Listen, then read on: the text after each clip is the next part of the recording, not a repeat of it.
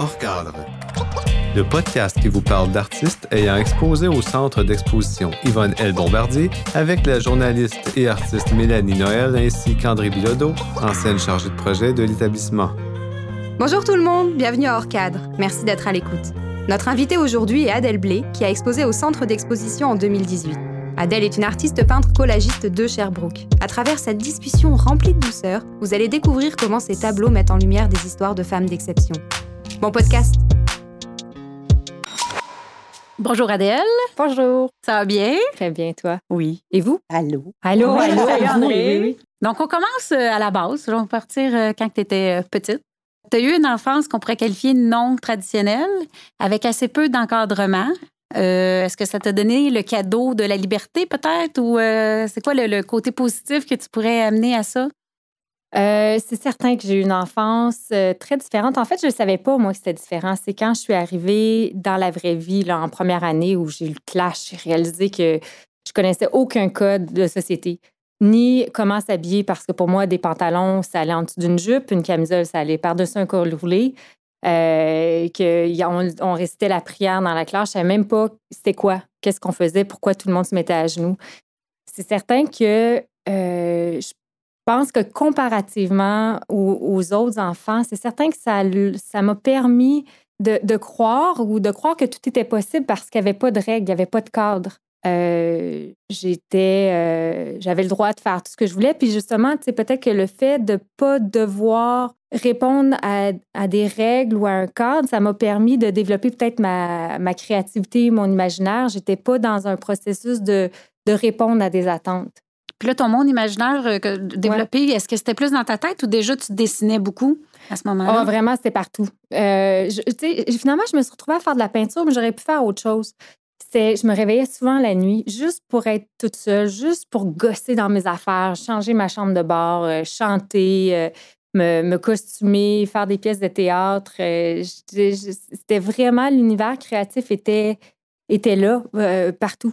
Le, le dessin, certainement, mais je pense toutes les formes, toutes les formes de ce que j'étais étaient création, tu sais. Puis je- souvent, quand on se revoit avec les gens qui vivaient sur ma rue, là, on était comme une, une gang d'enfants là, qui, qui vivaient sur la rue. Puis je- on était tous des enfants différents qui vivaient dans un quartier complètement différent, mais j'étais la plus différente des autres. La bizarre de la gang.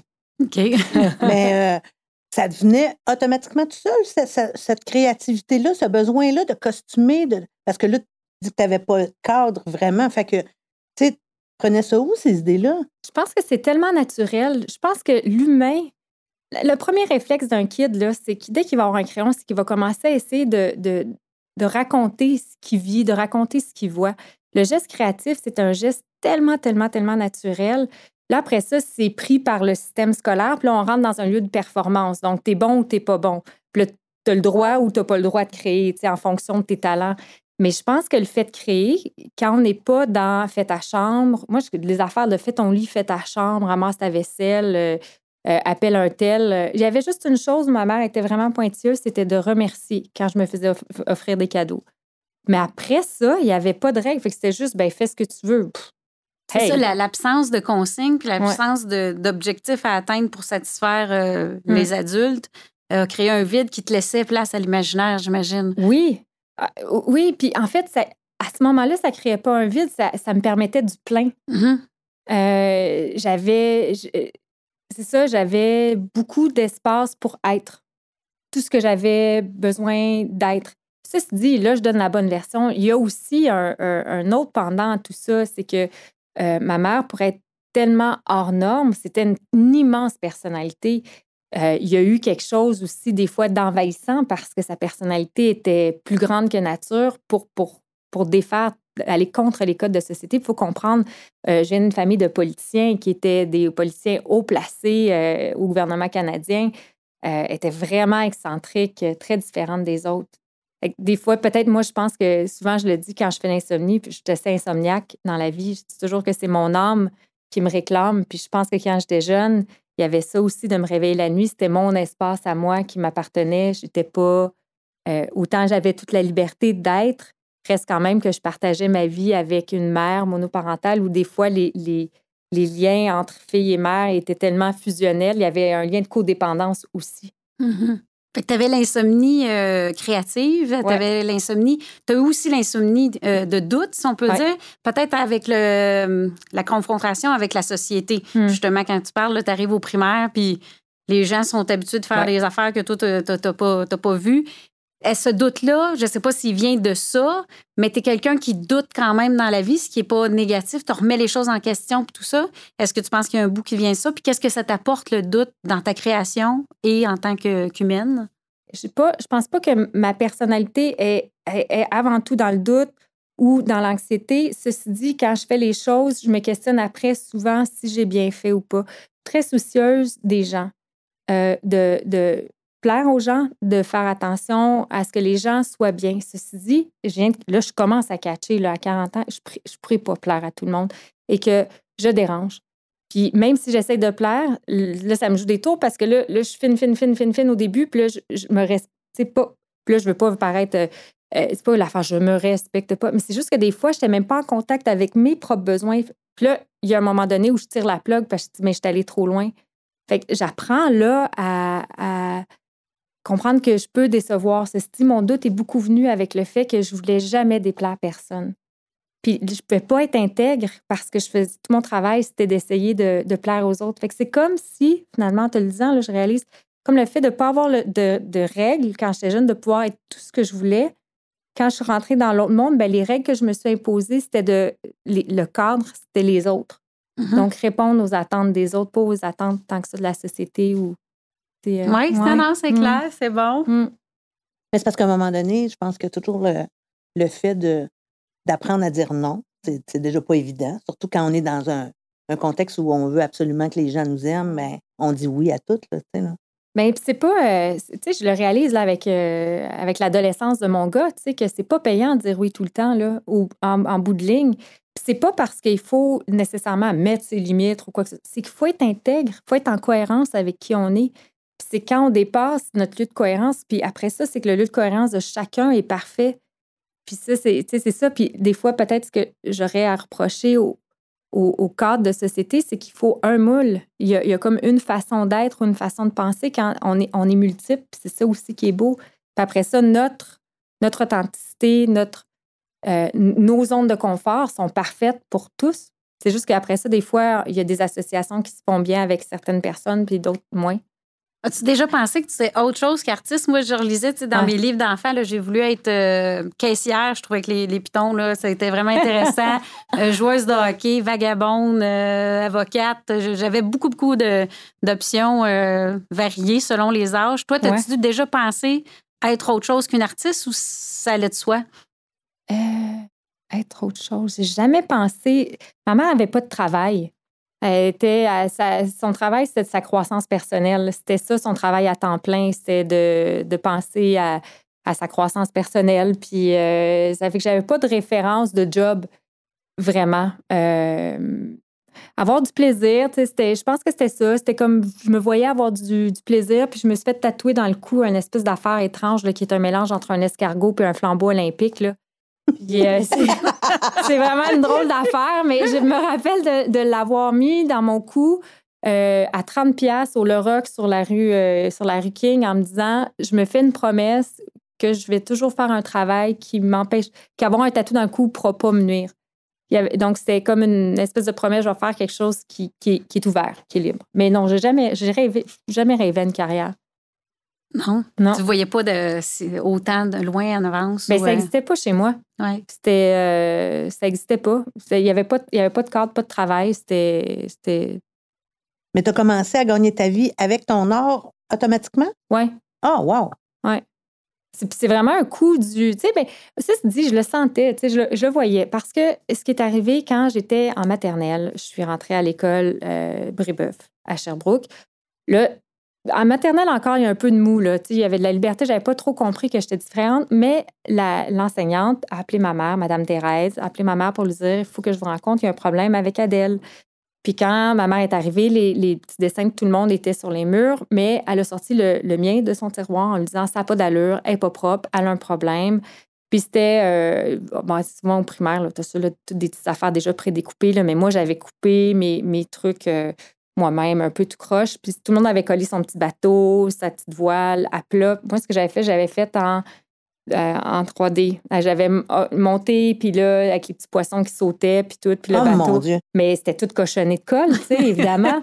puis la prof, elle, ce qu'elle voyait, l'enseignante, c'était j'étais pas propre. Ma mère, elle, ce qu'elle a vu, c'est mon Dieu, elle est donc bien créative. Puis ça, je, je la salue, ma mère, d'avoir fait ça, parce que même moi, comme mère, des fois, je pense que j'aurais demandé à mon enfant d'être plus propre. Elle, ce qu'elle a fait, elle a dit, mais c'est elle qui, qui a un problème. Elle est allée voir la direction, puis elle a demandé que je change de classe, de, change d'enseignante, parce qu'elle c'est elle qui n'a pas compris le, le- la créativité de ma fille. Oh, fait que t'es parti d'un d'un dessin ou un collage euh, caché dans un tiroir Mm. à une carrière de. Ah, wow, c'est C'est vrai. beau, ouais, hein? ouais. C'est vraiment beau. Puis est-ce que tu te rappelles le la première toile ou le premier dessin que tu as dit, ça, c'est moi, tu sais, comme je me reconnais, tu sais, c'est- ça va être un peu ma signature parce que tu as vraiment une signature. On reconnaît du Adèle Blais quand on voit Mm. du Adèle Blais. Tu te rappelles-tu la première fois, tu as fait comme, OK, tu sais, j'ai fait des essais, là, ça, ça, c'est.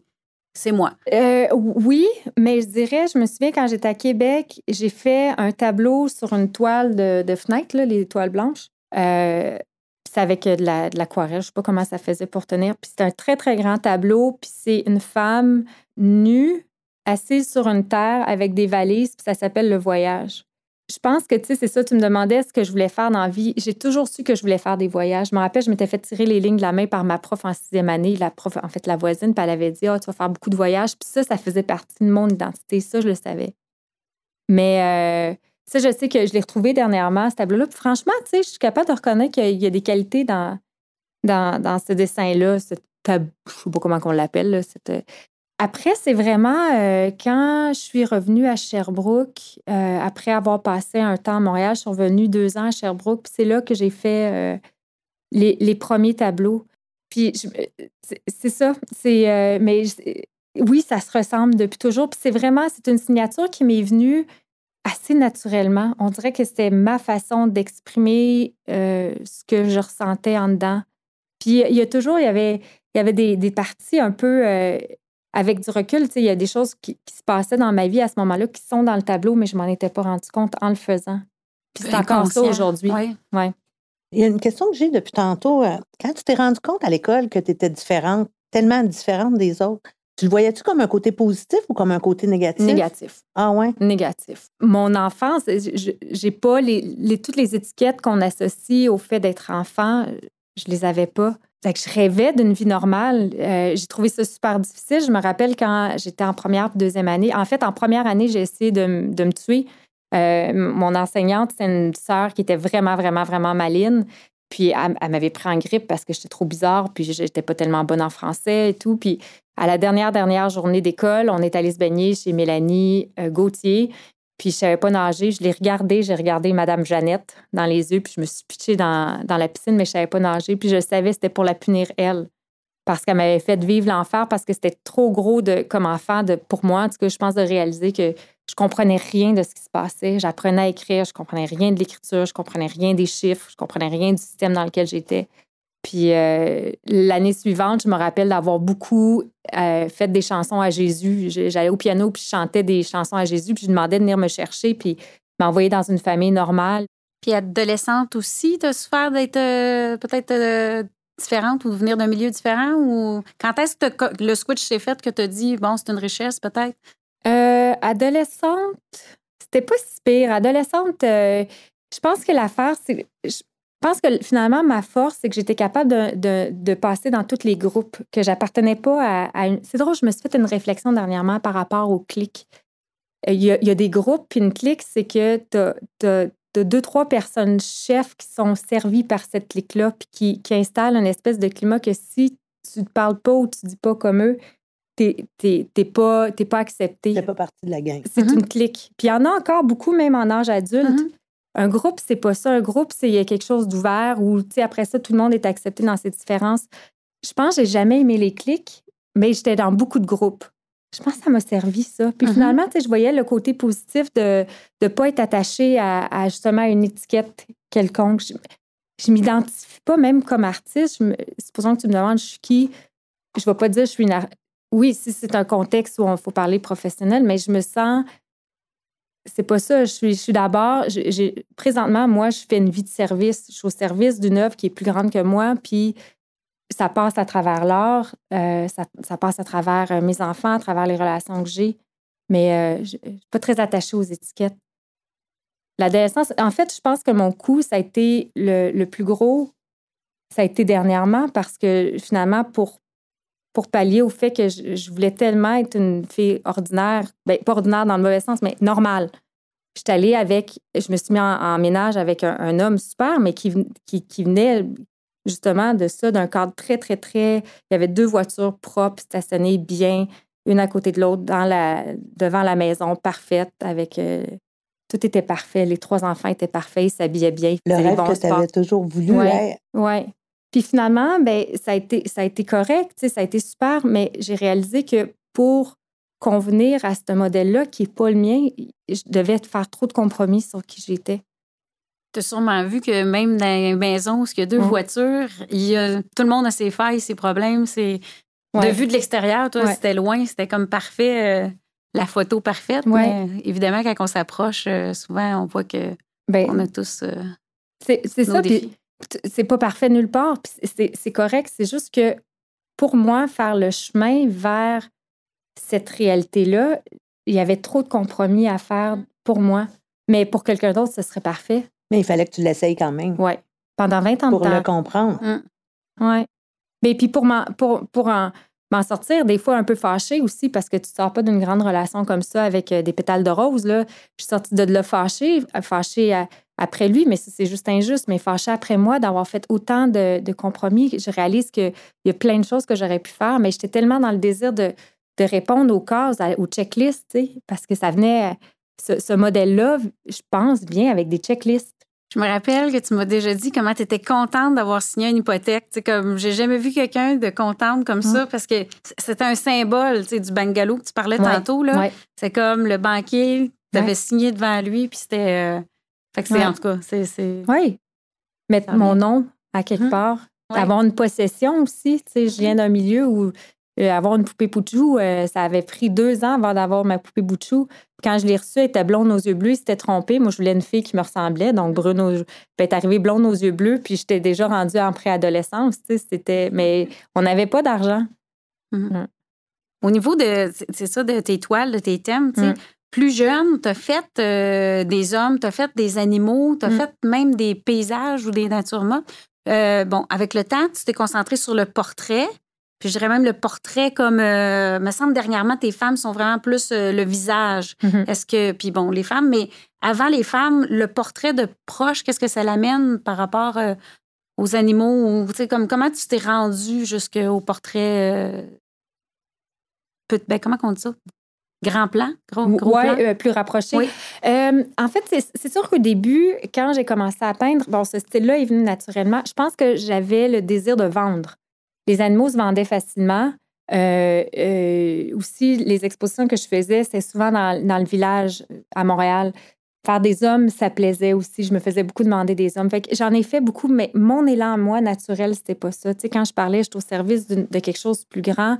J'ai compris dernièrement que mon mandat, on a tous des mandats, hein, puis à, différents niveaux, mais c'est de raconter l'histoire, la moitié de l'histoire de l'humanité. Puis c'est pas, c'est pas tant un projet, je dois le dire, féministe, c'est plutôt un projet humaniste c'est drôle parce que je l'ai entendu aujourd'hui dans une, dans, une petite vidéo, puis c'est vraiment ça, c'est juste raconter la moitié de l'humanité qu'on connaît trop peu. Euh, donc, c'est pour ça que je me rapproche. La mm-hmm. femme rapproche de son histoire. Il y, a, un portrait plus intime. Puis, je me suis éloignée de moi aussi. Au départ, je pense qu'il y avait quelque part où je, je, peignais un peu euh, le jeu. Le jeu émergeait beaucoup je faisais des corps, puis c'était plus en lien avec, euh, avec moi. Tandis que là, je choisis les femmes en fonction de quelque chose qui se passe dans ma vie. Puis ça, c'est drôle parce que je le vois. Là. Si je suis dans une période dans ma vie où je ne suis pas capable d'assumer ce que cette femme-là a, a, à m'enseigner ou à me léguer, je suis incapable de la, peindre. Mais je suis au service de ça. Ça passe par moi, c'est moi qui signe en dessous. Puis j'ai réalisé que là, je t'ai invité ici, j'ai le droit, j'ai l'honneur d'avoir cette tribune-là mais c'est toujours pour raconter l'histoire de ces femmes-là. Quand tu parles, là, tu, c'est pas un hasard euh, quelle femme tu peins à tel moment. euh, mettons, c'est ça, si tu as besoin de force, tu vas, tu vas peindre une femme forte. Si tu as besoin d'une sensibilité, tu vas prendre une, femme sensible. C'est-tu un peu ça que tu veux dire ou, euh, ou c'est moins ben, concret que ça? Ben, c'est. on dirait qu'ils viennent des fois à moi aussi, c'est elles qui me choisissent. Ils doivent avoir, oui, c'est ça. Je pense que ça doit venir pour, pour te dire, oups, là, j'ai besoin de ça, tu sais. Ça, ça, te Mm-hmm. fait réaliser probablement que tu es rendu là dans ta vie, puis qu'elle, elle va t'apporter ça. Là. Ouais. Oui, puis il y a quelque chose que j'ai développé, le fait de ne pas avoir de, de, de, cadre ou de structure, tu sais, puis je vais juste préciser, c'est que j'étais allée à les collectifs à ce moment-là, il n'y avait pas de livre, il n'y avait rien. Pendant trois ans de temps, j'ai fait du dessin, j'étais arrivée en, en sixième année, j'étais niveau de troisième année au niveau académique, j'ai doublé, puis il a fallu que je reprenne tout mon retard. Mais euh, le, le, le fait de ne pas avoir cette structure-là, j'ai développé l'intuition, je pense, pas mal. Puis l'intuition, en fait, c'est une forme d'intelligence qu'on devrait reconnaître un peu plus. C'est que, c'est, tu pognes des couleurs, des époques, des sensations, des conversations, quelque chose que tu as entendu à la télé. Puis c'est comme tu ramasses ça, puis c'est comme plein, des, plein d'épaisseurs une par-dessus l'autre qui, tout d'un coup, comme des acétates qu'on mettrait une par-dessus l'autre. Puis là, tu as un nouveau, un nouveau portrait qui est là. Puis c'est comme dans notre société aujourd'hui, on a beaucoup, beaucoup de difficultés avec l'incertitude on ne peut pas tolérer, si on ne peut pas le calculer, si on ne peut pas le mettre euh, 1 plus 1 égale ça, on dirait que ça n'a pas, pas de valeur, mais ça a beaucoup de valeur, l'intuition. Donc, c'est vraiment avec l'intuition que ces femmes-là, je les choisis, puis ces femmes-là viennent à moi. Puis, c'est vraiment en fonction de quelque chose que j'ai de besoin. Des fois, je ne le sais pas, puis c'est en la faisant, je fais Ah, oh, ben c'est ça qu'elle avait à me dire. Mm. Puis, chaque femme répond à l'autre. Fait à chaque fois que j'en fais une, va m'amener vers une nouvelle femme, puis une nouvelle découverte, puis un nouveau partage. Puis y en a-tu une qui te fascine au-delà de toutes les autres, là, que si tu avais une vie à vivre, tu, tu, choisirais de vivre la vie de celle-là? Non, je dirais pas. Non. Ils ont tellement eu des tough, là. C'est vraiment... On, en fait, la vie que je vis présentement, c'est un privilège.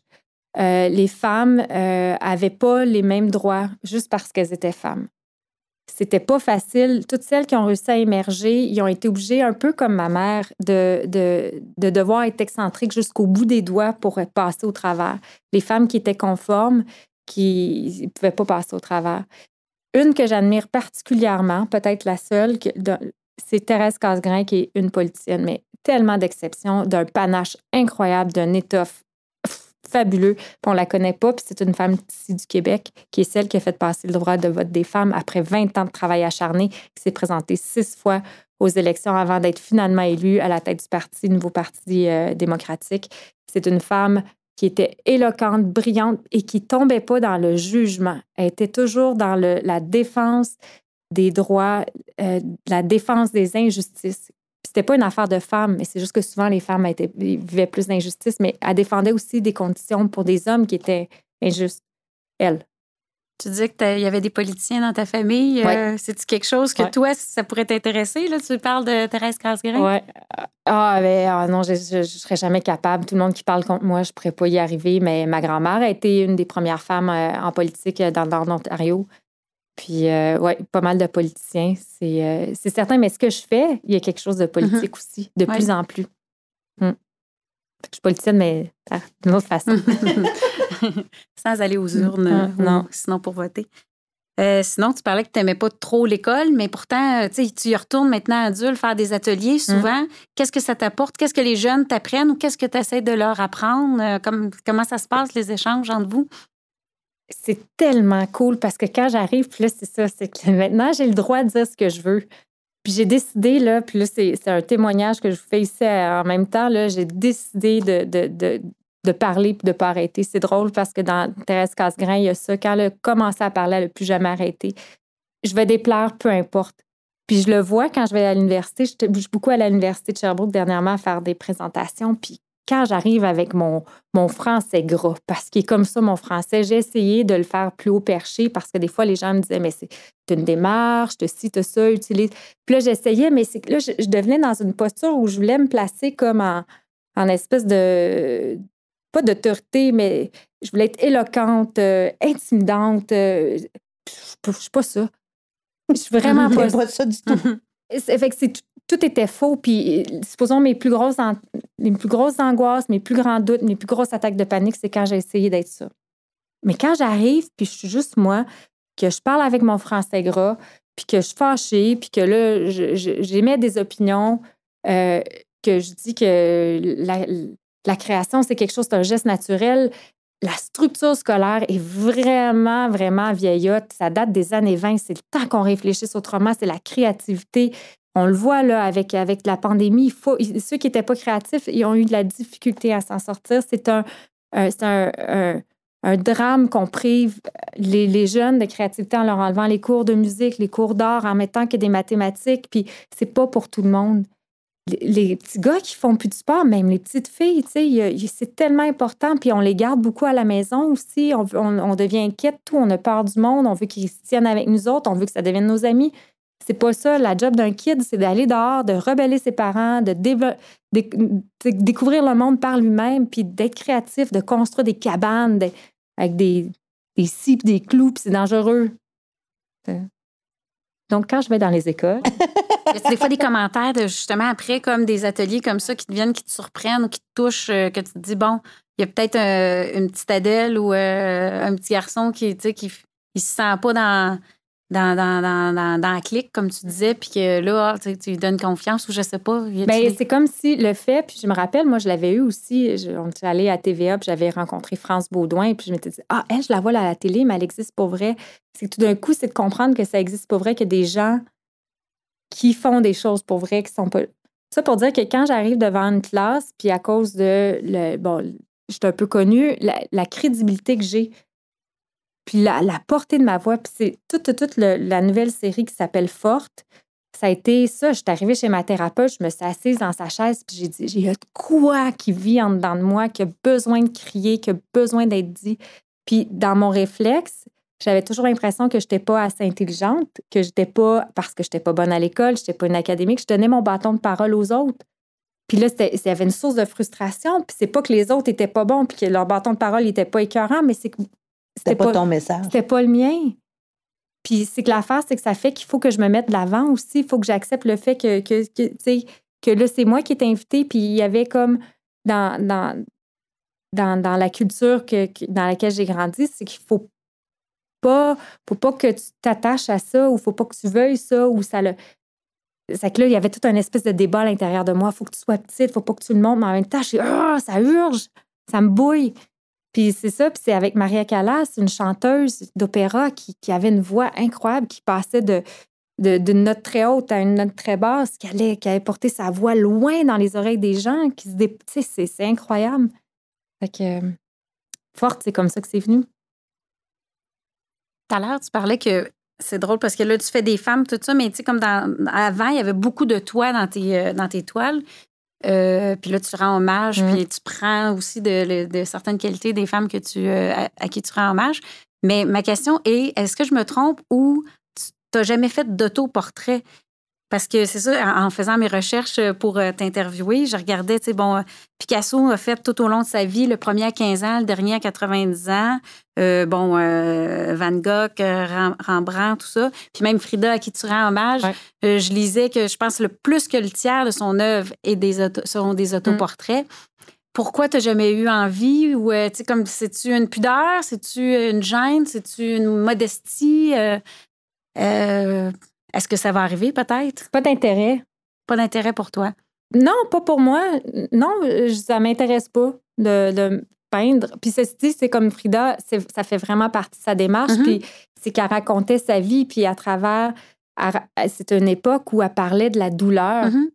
De son corps. De son corps, mais aussi de sa douleur psychologique, aussi psychique, tu sais. Euh, non, je pense qu'il y a quand même beaucoup de, moi malgré tout. Juste, mm-hmm. de, juste de pouvoir signer un tableau, c'est pas rien, tu sais. Mais je. Tu ressens pas le besoin ou l'élan de. Ça, puis c'est drôle, je me suis souvent fait poser la question. Ça m'a. Ça, ça c'est pas, pas dans le sens. Oh, mais peut-être qu'un jour, mm-hmm. peut-être que j'en ferai un.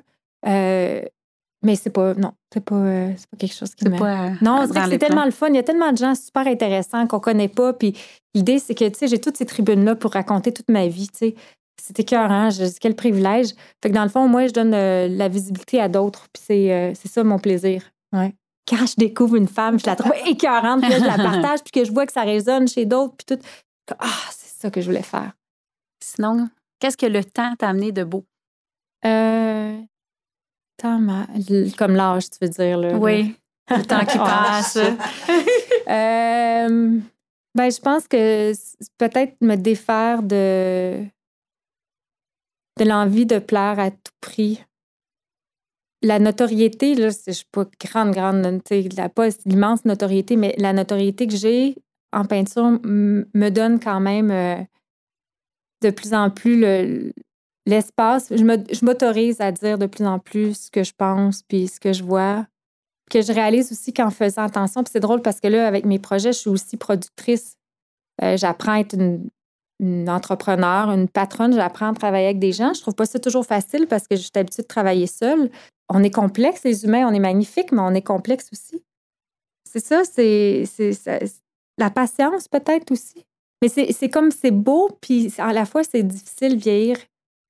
Je trouve ça beau, puis en même temps, je me dis, mon Dieu, mais quand j'étais jeune, tout ce que j'ai pu faire que j'ai pas fait. J'ai quand même des regrets des fois. J'étais tellement prise d'anxiété ou de, de, plein de choses qui finalement, je réalise sont tellement futiles, comme l'apparence physique. Combien de temps j'ai passé à maïr quand finalement c'était complètement inutile, puis que j'étais probablement à la plus belle période de ma vie, ou la plus belle, il n'y en a pas de plus belle, mais ça, c'est capoter les filles, combien qu'on passe de temps à saillir? Ah, c'est débile. Ouais.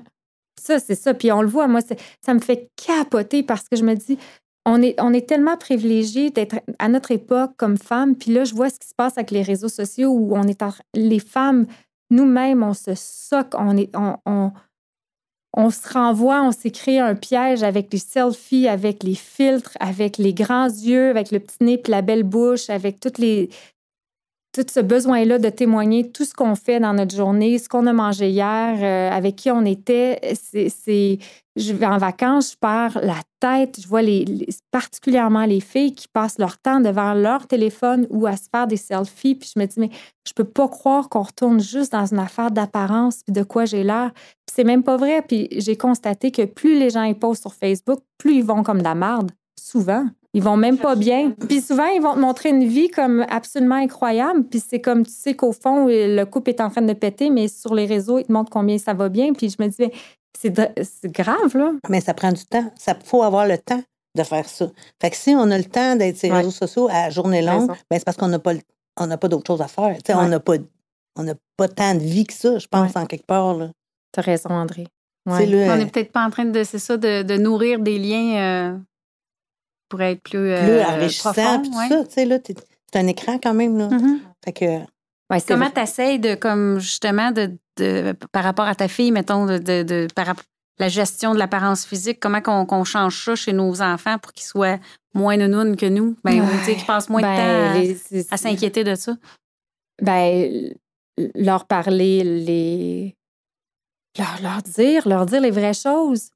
Moi, c'est, j'ai pas beaucoup de cheveux. C'est un drame parce que comme, pour, comme fille, c'est vraiment le fun quand tu as des beaux grands cheveux au vent. J'aurais rêvé de ça. Puis il y a des fois où je remercie le fait de ne pas avoir beaucoup de cheveux parce qu'il a fallu que je pousse, que je pousse sur autre chose, Mhm. que je pousse sur ma personnalité. Puis aujourd'hui, ma personnalité me sert beaucoup plus que des cheveux longs. Mhm. Puis je l'ai vu, j'ai vu le drame des filles qui s'identifiaient à la beauté. Puis c'est que l'affaire, c'est qu'il y avait tellement beaucoup d'a- d'a- d'attention en, en fonction de leur, leur physique que quand elles vieillissent, c'est tough.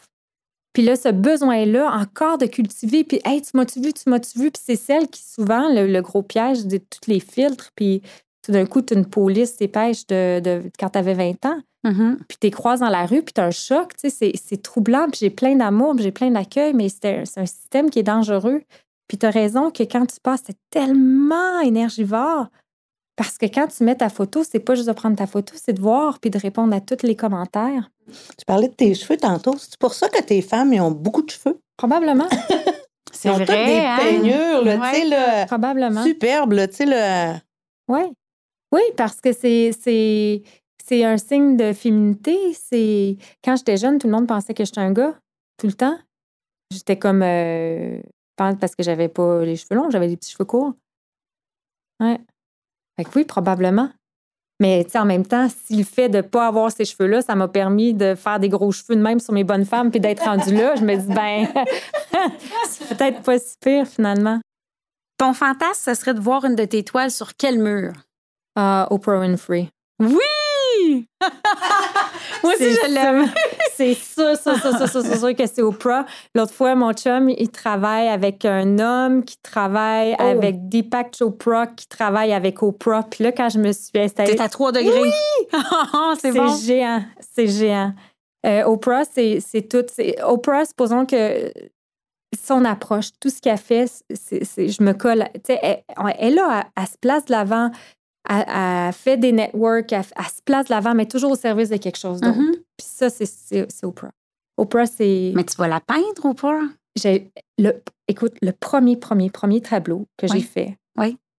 c'était. Je m'étais inspirée d'Oprah, mais c'était vraiment pas réussi. OK. La première fois, première, première, première fois de ma vie que j'ai dit je vais devenir peintre, je suis allée prendre un verre avec mon chum de l'époque, puis un de mes amis. J'ai dit un jour, je vais rencontrer Oprah. J'ai un frisson. Mm. Ça va arriver. C'est sûr que c'est 3 Ben, degrés. c'est si proche. Ben, écoute, puis là, j'ai Oprah petite parce qu'il y, y a toute cette affaire-là où il y a, il y a comme une partie de moi, j'ai voulu bouder mon enfance parce que c'est tellement omniprésent dans tout, tout, tout. Puis là, je voulais être une femme euh, avec une maison propre, puis des, des voitures propres, puis être éloquente parce que j'ai encore ce désir-là, des fois, en moi. Puis là, dernièrement, j'ai cassé, je pense, avec la, avec la pandémie, avec, avec ma grosse séparation aussi. J'ai cassé avec ce modèle-là, puis je retrouve un peu plus mon essence à moi. Mais, euh, ah, je sais plus ce que je dis. La non. petite Oprah? Ouais, c'est ça, je suis revenue. Oui, c'est ça. Puis là, quand j'essaie de faire Oprah adulte, on dirait que ça résonne moins. Mais là, j'ai la photo d'Oprah petite. Puis je me dis, c'est peut-être là. Ça allait faire l'enfance. Puis son dernier livre, c'est vraiment c'est les traumatismes de l'enfance sur le cerveau humain. Ça fait que je trouvais que c'était cohérent. Ça Mm. résonne. Mhm. Vraiment. Comment l'art peut changer le monde? L'art a toujours changé le monde. Euh, ça a toujours été partie prenante, puis je comprends pas comment ça qu'on comprend pas que c'est important. C'est tellement important. Ça a toujours été là, les, les peintres, les sculpteurs, les auteurs, les gens qui écrivaient des livres, les poètes. L'art, c'est humain. Ça fait partie de qui on est. Comme la parole, comme je comprends pas pourquoi qu'on compute pas là-dessus. C'est euh, on fait on fait fausse route. Je suis convaincue qu'on fait fausse route. On a besoin de toujours, toujours plus. Mhm. Quand j'ai fait l'exposition ici en bas, qui était une exposition, euh, les fragments de folie, mais c'était mon exposition des sublimes. C'était la première fois que je faisais une série de femmes comme ça qui avaient existé pour vrai. Je me rappelle quand je rentrée dans la salle, c'était tellement beau. J'ai pleuré. J'ai pleuré parce que c'était plus grand que nature, puis c'était la, la Virginia Woolf qui côtoyait Simone de Beauvoir, puis Camille Claudel, puis euh, mon Dieu, toute la gang, là, j'ai- Joséphine Baker. Puis, puis je me rappelle, j'étais, j'étais justement à la fin de ma relation de 20 ans dans, dans cette relation-là où j'avais essayé de remplir, de remplir le checklist. Puis j'arrivais à la, à la fin, puis la case que j'avais pas vue, c'était euh, être soi-même, être bien avec soi. Puis ça, j'avais tout le reste de rempli, mais celui-là, ça ne rentrait pas. Puis quand j'ai parlé devant, j'avais pas de kit pour, euh, pour le vernissage. Ah, c'est drôle, hein, j'avais super émotive. J'avais pas de kit pour le vernissage, puis c'est juste la journée avant, je me suis dit, ah, je sais, je vais le trouver. Puis j'ai Elle trouvé, était tellement j'ai belle. trouvé là. une robe blanche. C'est vrai. Ah, c'était euh, Ouais. vraiment beau. trouvé une robe blanche, puis je le savais, puis en venant ici en voiture, je savais que c'était ma robe de mariage. Puis c'était pas un mariage avec quelqu'un d'autre, c'était un mariage avec moi-même que j'allais faire.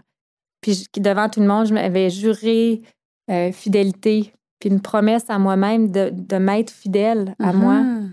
Puis c'est pas contre les autres, c'est puis c'est pas c'est juste d'être heureuse.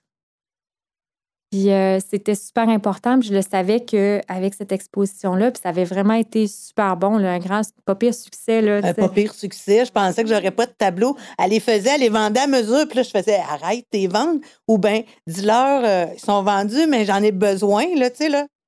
Parce que quand on a, on a parlé du projet, t'en avais pas, t'en avais pas beaucoup. Il n'y avait pratiquement rien. Mm. Puis elle m'avait dit, je vais y arriver. Je vais être capable de faire le nombre de tableaux que ça prend, puis tout ça, tu sais. Je me souviens, la directrice, après ça, elle m'avait dit, ça te stresse pas, ça t'insécurise pas tout d'un coup qu'elle y arrive pas, tu sais. Non, elle va, elle va y arriver, je sais qu'on va l'avoir, tu sais, là. Puis c'était vraiment, mais t'as travaillé fort en Ouais. tabarouette. Mais ça, j'ai jamais eu peur de travailler fort, tu sais. Puis ça, je pense qu'il faut, faut savoir que, que peindre, c'est pas, euh, pas une job de fantaisie dans le sens que je travaille vraiment fort, Mhm. puis je fais des longues journées, puis je suis vraiment engagée, puis je suis super dédiée, puis c'est de la peinture partout, puis euh, oui, mais sauf que ça, en même temps, c'est tellement, c'était tellement stimulant de faire ça. Puis t'étais la une des seules, ben, en tout cas, tout le monde me dit qu'apprécie quand on va emballer les tableaux, parce que nous, on fait le transport, tout ça, on va emballer les œuvres, puis, euh, puis ça, elle, là, toi, tu- en tout cas, t'étais déjà épuisée de toute l'énergie que tu avais mis. Fait que, tu c'est c'est la première fois que quelqu'un nous disait, c'est tellement un beau cadeau que vous nous faites de venir emballer les tableaux, puis qu'on n'ait pas besoin de se préoccuper de ça, là, tu sais, là. Sa mère y avait appris une chose, c'est de dire Ouais. merci, Ouais. d'être Ouais. reconnaissant. Ouais. Ah, mais ça, si on faudrait, bon Dieu, il faudrait se l'enseigner. Même aux Ouais. adultes, hein, l'enseigner aux adultes, savoir euh, remercier, là, je disais, hey, hey, merci, c'est vraiment cool, j'apprécie. Mhm. Parce que Oprah, ça le dit, hein, puis ça, c'est un- quelque chose.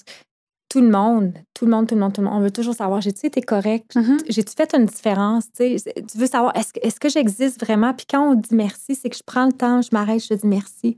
Puis pour ton travail que tu as fait, pour venir nous aider, tu sais, de. C'est tellement, tellement facile à faire en plus, tellement newfie qu'on ne le fasse pas plus. Là.